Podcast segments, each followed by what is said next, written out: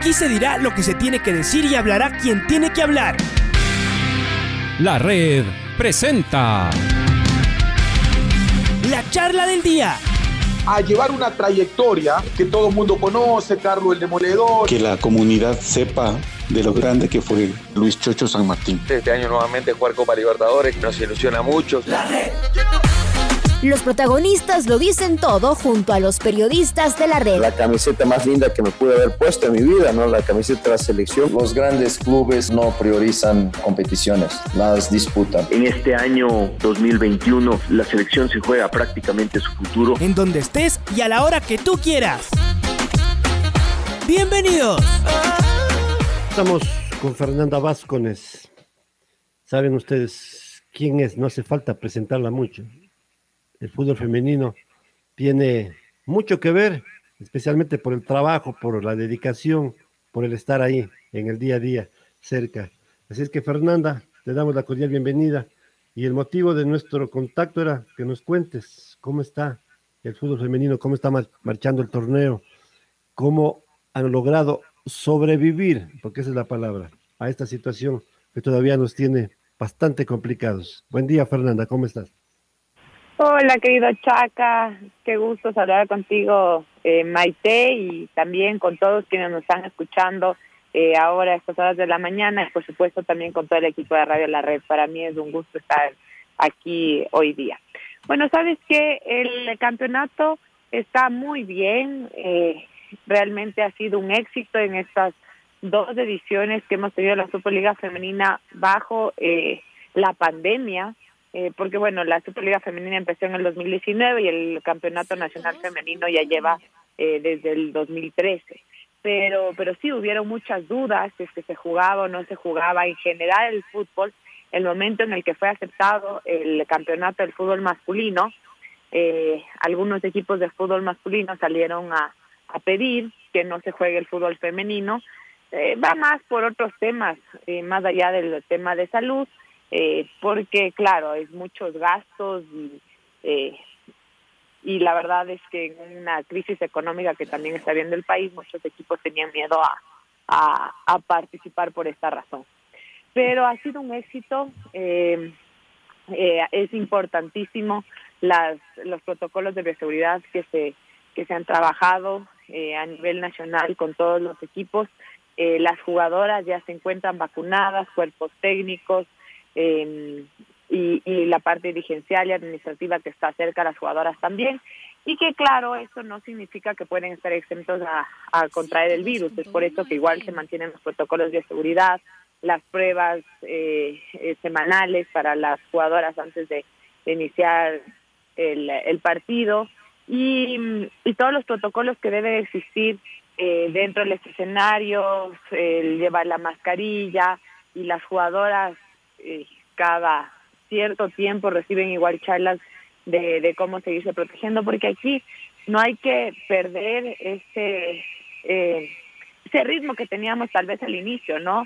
De la pandemia, en que todos nos cuidábamos y luego parece que uno se va relajando. Entonces, para que las chicas no se relajen, nosotros también como club hemos, hemos estado implementando ciertas charlas, entrando en conciencia, viendo que el virus está cerca eh, pero, pero también eh, creo que al aplicar todos los protocolos, eh, por ejemplo, dentro de ñañas hemos tenido una jugadora contagiada juvenil eh, en lo que va del, de la de la pandemia y, no llegó a contagiar a nadie más. Entonces, eh, ha sido ha sido realmente algo súper bueno el mantener los protocolos y que, y que las chicas puedan seguir trabajando, porque hay que recordar que para eh, las jugadoras, esto no es un juego, o sea, no es un hobby, no es el decir, bueno, hoy día no, no voy a salir a, jugar fútbol, mañana sí, porque es su vida, de esto viven, de esto mantienen a sus familias, eh, es lo que han, lo que lo que han entrenado tantos años para poder llegar a ese profesionalismo y recordemos que el fútbol femenino es profesional.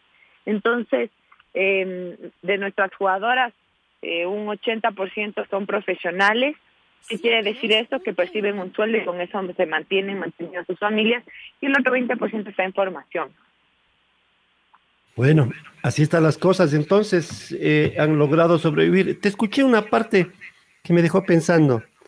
Cuando eh, los hombres en cuanto a la dirigencia, dijeron no, el fútbol femenino no. Y tú dijiste no por salud, por la pandemia, sino por lo económico. Entonces, como que esto cortemos, obviemos. Pero ustedes tuvieron que pararse duro, lucharon y lograron mantenerse. ¿Fue duro? Sí, sí, sí. Eh, bueno, esto pasó el año pasado, justo antes de que inicie la Superliga Femenina. Ya estábamos todos listos para iniciar, ya estaban los protocolos y un par de equipos eh, del fútbol masculino profesionales muy reconocidos eh, dijeron que que no que proponen que no se juegue la Superliga femenina. Entonces, sí fue un golpe duro y nosotros salimos a dar una rueda de prensa el, al día siguiente, los medios nos apoyaron muchísimo, porque es como en una empresa decir, eh, ¿saben qué? Estamos mal económicamente, entonces vamos a despedir a todas las mujeres de la empresa. Eso básicamente fue en, el club. Vamos a, mantener el, el, plantel masculino, pero eh, el plantel femenino no vamos no vamos a tener. Y eso hubiera sido un retroceso enorme para todos los esfuerzos que se han hecho en conjunto. Y en conjunto me refiero a jugadoras, clubes, eh, los medios que han estado ahí apoyando desde siempre, como el Radio La Red.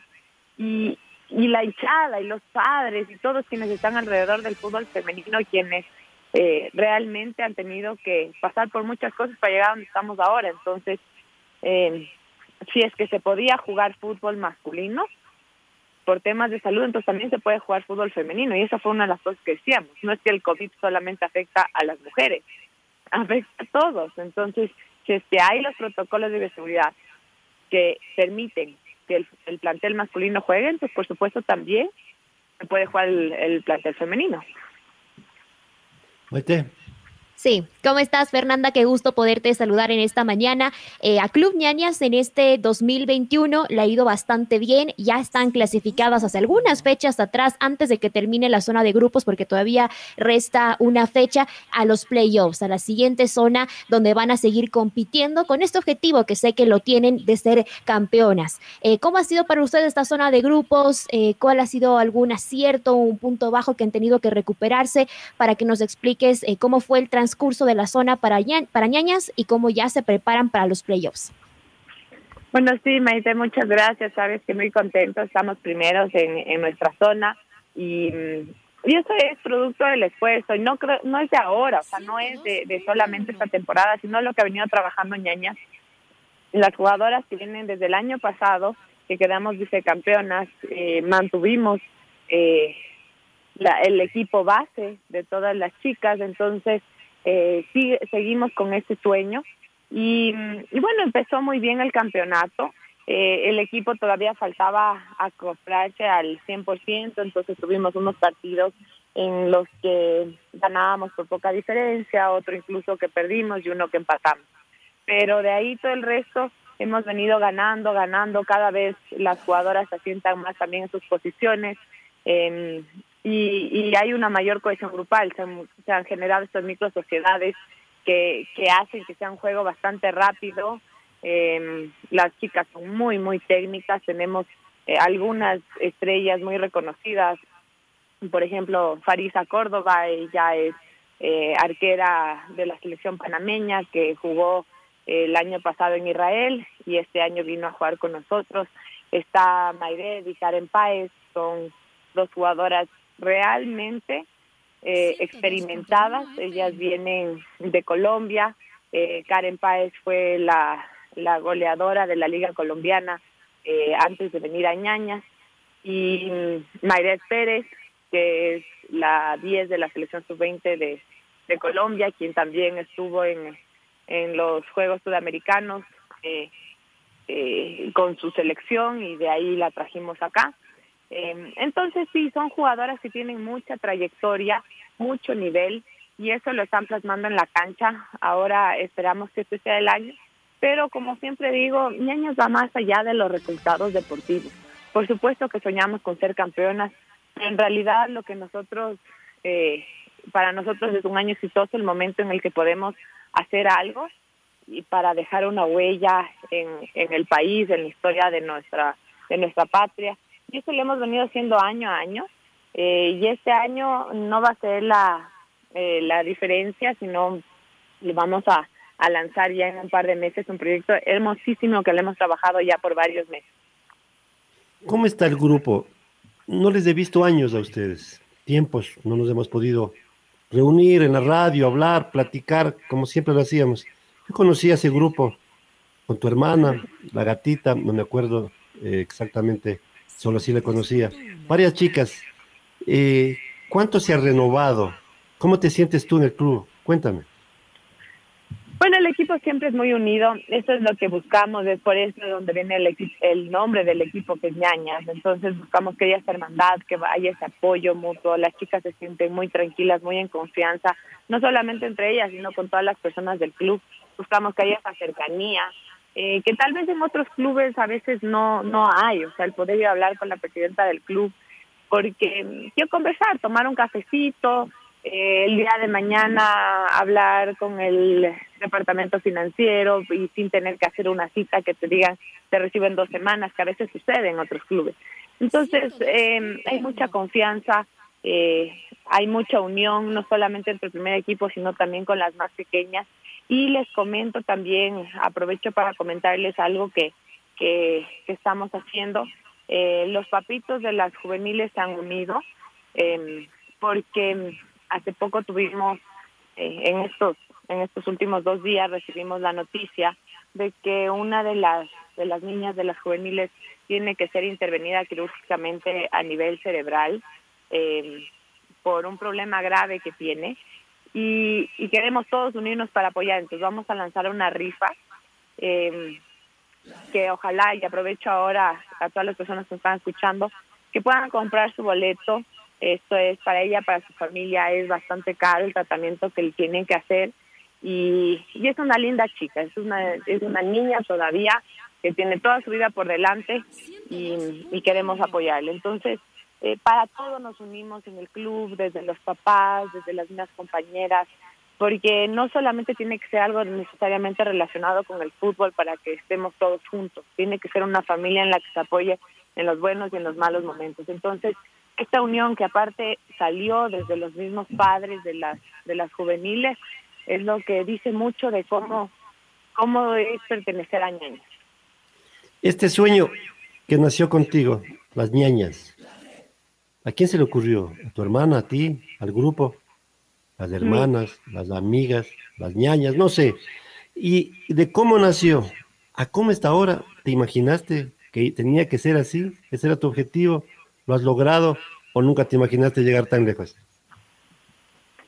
Sí, Aveñañas nace eh, de mí, literalmente sentada en el escritorio, sola en la oficina. En ese momento solo tenía un escritorio, una silla, mi computadora eh, y esfero y, y hojas de papel.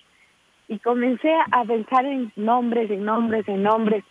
Y ningún nombre lograba lo que yo buscaba, que era... Por ejemplo, ¿qué nombres se te ocurrían? A ver, cuéntame. No me acuerdo, no me acuerdo, pero, pero me acuerdo que sacamos más o menos unos tres, tres nombres, que lo que hicimos después fue mm, eh, hacer una encuesta en distintas ligas barriales, tanto de Quito como de eh, Guayaquil. Entonces, ¿qué buscamos en ese estudio de marketing? Es ver qué pensamientos son los primeros que te vienen a la cabeza cuando escuchas una cierta palabra.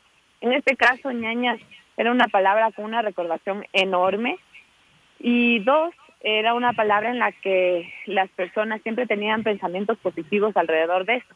Y no solamente relacionados a hermanas, sino también amigos, amigas. Entonces, hola mi ñaño, ¿cómo estás? Se lo utiliza en todas partes del país y se lo utiliza para ese sentimiento de amistad, ese sentimiento de cercanía que el club siempre ha querido eh, generar en el país. Entonces, desde ahí nace la palabra eh, ñaña. Y como imaginaba, bueno, eh, yo tenía sueños de que este equipo sea grande, pero te digo la verdad es que no me imaginé que iba a llegar a ser tan grande. El de un momento a otro recibir eh, mensajes de personas en el oriente. Nunca hemos ido realmente para allá, no hemos hecho ninguna actividad allá, pero tenemos una gran hinchada en el oriente, tenemos una gran hinchada en Guayaquil. Este año planeamos ya abrir la escuela de ñañas allá en Guayaquil por la cantidad de personas que año a año están escribiéndonos para que vayamos. Entonces, ver eso, ver a veces testimonios de personas que nos dicen eh, que gracias a lo que han visto que nosotros hemos hecho se han motivado para lograr también sus sueños. Entonces eso eso dice mucho y me siento sumamente agradecida eh, con todas las personas que están dentro del club porque esto no lo hace una persona, estos son un equipo de trabajo en el que hacen muchas veces un trabajo invisible que lo representan las jugadoras en la cancha, pero pero es todo lo que está detrás. Sí, una pregunta más, Chaquita, porque como ya tú bien lo, lo dices, eh, Fernanda, esto ha sido un proceso largo para ti, para todo el equipo de trabajo detrás y siempre por, por el bienestar de las jugadoras, de las chicas que son apasionadas al deporte, al fútbol. Y para ti también las cosas van cambiando porque, bueno, hemos visto en tus publicaciones recientes que ahora también eres parte eh, del Consejo Consultivo Permanente del Ministerio del Deporte. ¿Cómo ha sido para ti, eh, bueno, ahora que tenemos a Sebastián Palacio? Como el ministro del Deporte, algunas cosas de a poco van a ir cambiando y ahora eh, que tienes esta oportunidad, ¿cómo es esta relación? ¿Cómo vas a estar trabajando también de la mano con ellos? Cuéntanos. Sí, Maite, sabes que estoy muy contenta. Eh, ha sido algo muy bonito que no me lo esperaba. Eh, con Sebas he trabajado en distintos proyectos. Eh, nos conocimos el momento en el que yo le fui a pedir ayuda, él en ese momento era asambleísta y, eh, asambleísta y lideraba el grupo parlamentario de deportes en la Asamblea Nacional y nosotros necesitábamos ayuda mm, porque necesitábamos ese reconocimiento del país hacia el fútbol femenino. Entonces, eh, con él hicimos un proyecto enorme que terminó en el Día Nacional del Fútbol Femenino y con esto una ley que obliga a toda institución, tanto pública como privada, a dar equidad de oportunidad a la mujer dentro del fútbol. Eh, posterior a eso hemos estado, por ejemplo, en varias reuniones, sesiones con otros deportistas y personas allegadas a distintos, distintas disciplinas dentro del país eh, por ejemplo, en la ley del deporte, en la ley del incentivo tributario, que, salió también hace poco. Y, y ahora eh, muy alegre de pertenecer al, al Consejo Consultivo Permanente del Ministerio del Deporte. Yo tengo una, un proyecto que lo estamos trabajando ahora con José Antonio Favara, que también está dentro del Ministerio del Deporte, con Leo, eh, que es el tema de cómo empoderar a la mujer deportista dentro del país, cómo darle esa visibilidad, porque lo que nos hemos dado cuenta es que dentro de cada deporte eh, siempre la mujer eh, tiene un camino más largo que recorrer. Eh, desde el inicio y más más aún en estos deportes que son eh, que han sido masculinizados por muchos años, como es el mismo BMX que, que ahorita estabas conversando justamente eh, eh, tú, Maite. Y, y bueno, y son todos estos deportes, el boxeo, ¿qué pasa con las mujeres que, que practican el boxeo? Y otras disciplinas que también han sido relegadas para el para la mujer. Entonces, ese es el proyecto que tenemos ahora en mente. Ya en poco tiempo lo vamos a sacar igual al público para que para que sepan cómo también pueden apoyar, eh, porque al crecer como país entre hombres y mujeres, crecemos juntos y eso siempre nos va a ayudar a todos. Se tiene que masificar el ciclismo. Mira lo de Richard Carapaz. Las mujeres son capaces. Tenemos ahí una chica que hace poquito fue a Colombia y mostró la categoría que tiene la ciclista ecuatoriana. Entonces, Miriam Núñez. Hay que, Miriam, sí, hay que empujar todo eso, querida Fer. Sí, totalmente. Y hay tantas cosas por hacer. Eh, he escuchado y quisiera también aquí hacer un paréntesis sobre esto. He escuchado muchos reclamos y, y tienen toda la razón. Y, y, les digo porque yo también he sido deportista y estuve en la selección del Ecuador y, y sé todas las lo que lo que pasa de alrededor del deporte y muchas veces ese dejar de lado al deportista. Pero um, creo que también es un momento en el que todos entendamos que hay que poner de parte. Entonces, por ejemplo, el, el mismo hecho de que nosotros apoyemos, queremos que el ministerio le apoye al ciclismo, perfecto, nosotros también apoyemos, pongamos en nuestras redes sociales, porque les aseguro que si todos ponemos en nuestras redes sociales sobre eso y se masifica, van a ver incluso el apoyo de la empresa privada para que también se puedan hacer distintos proyectos, para que estos deportistas puedan salir adelante y no tengan que vender su carro para poder viajar a las Olimpiadas, que eso es lo que a veces pasa. Eh, que los deportistas no tienen el apoyo ni siquiera para ir a competir y para los viajes. Entonces, eh, creo que esto es un trabajo en conjunto y como lo he dicho también dentro del fútbol femenino, todos podemos hacer algo. Es el trabajo de la Federación Ecuatoriana de Fútbol, es el trabajo de los deportistas, es el trabajo de los clubes, pero también es el trabajo de la hinchada, de masificarlo, porque así atrae a la empresa privada. Qué gusto, Fernanda. Siempre un deleite conversar contigo. Muy bien, desde donde estás ahora, a empujar y a masificar y a la mujer hay que darle todo. 102.1. Ahí estamos de vuelta. algo, algo pasó, algo me moniaron. Entonces, eh, suerte y felicitaciones, Fer. Estaremos en contacto en cualquier momento para seguir dialogando contigo. Muchas gracias, querido Chaca. Gracias, Maite. Un gusto conversar con ustedes. Y un saludo también para todas las personas. Sigan eh, apoyando al deporte ahora más que nunca. Eh, estos deportistas necesitan su apoyo. Vean el fútbol femenino. Estamos por iniciar la etapa más bonita de la Superliga Femenina, que es la fase de los playoffs. Hay partidos sumamente interesantes. Hasta este domingo no se sabe los ocho equipos que clasifican en la fase de los playoffs porque el torneo está muy reñido y cada equipo está dando lo mejor de sí. Entonces apoyen, sean hinchas de, de un club o del fútbol femenino en general. Un abrazo para todos. La red presentó La charla del día. Un espacio donde las anécdotas de actualidad deportiva se revelan junto a grandes personajes del deporte. Quédate conectado con nosotros en las redes de la red. Síguenos como arroba la red Ecuador y no te pierdas los detalles del deporte minuto a minuto. Escúchanos en vivo en TuneIn y en los 102.1 FM en Quito. ¡Te esperamos! La red.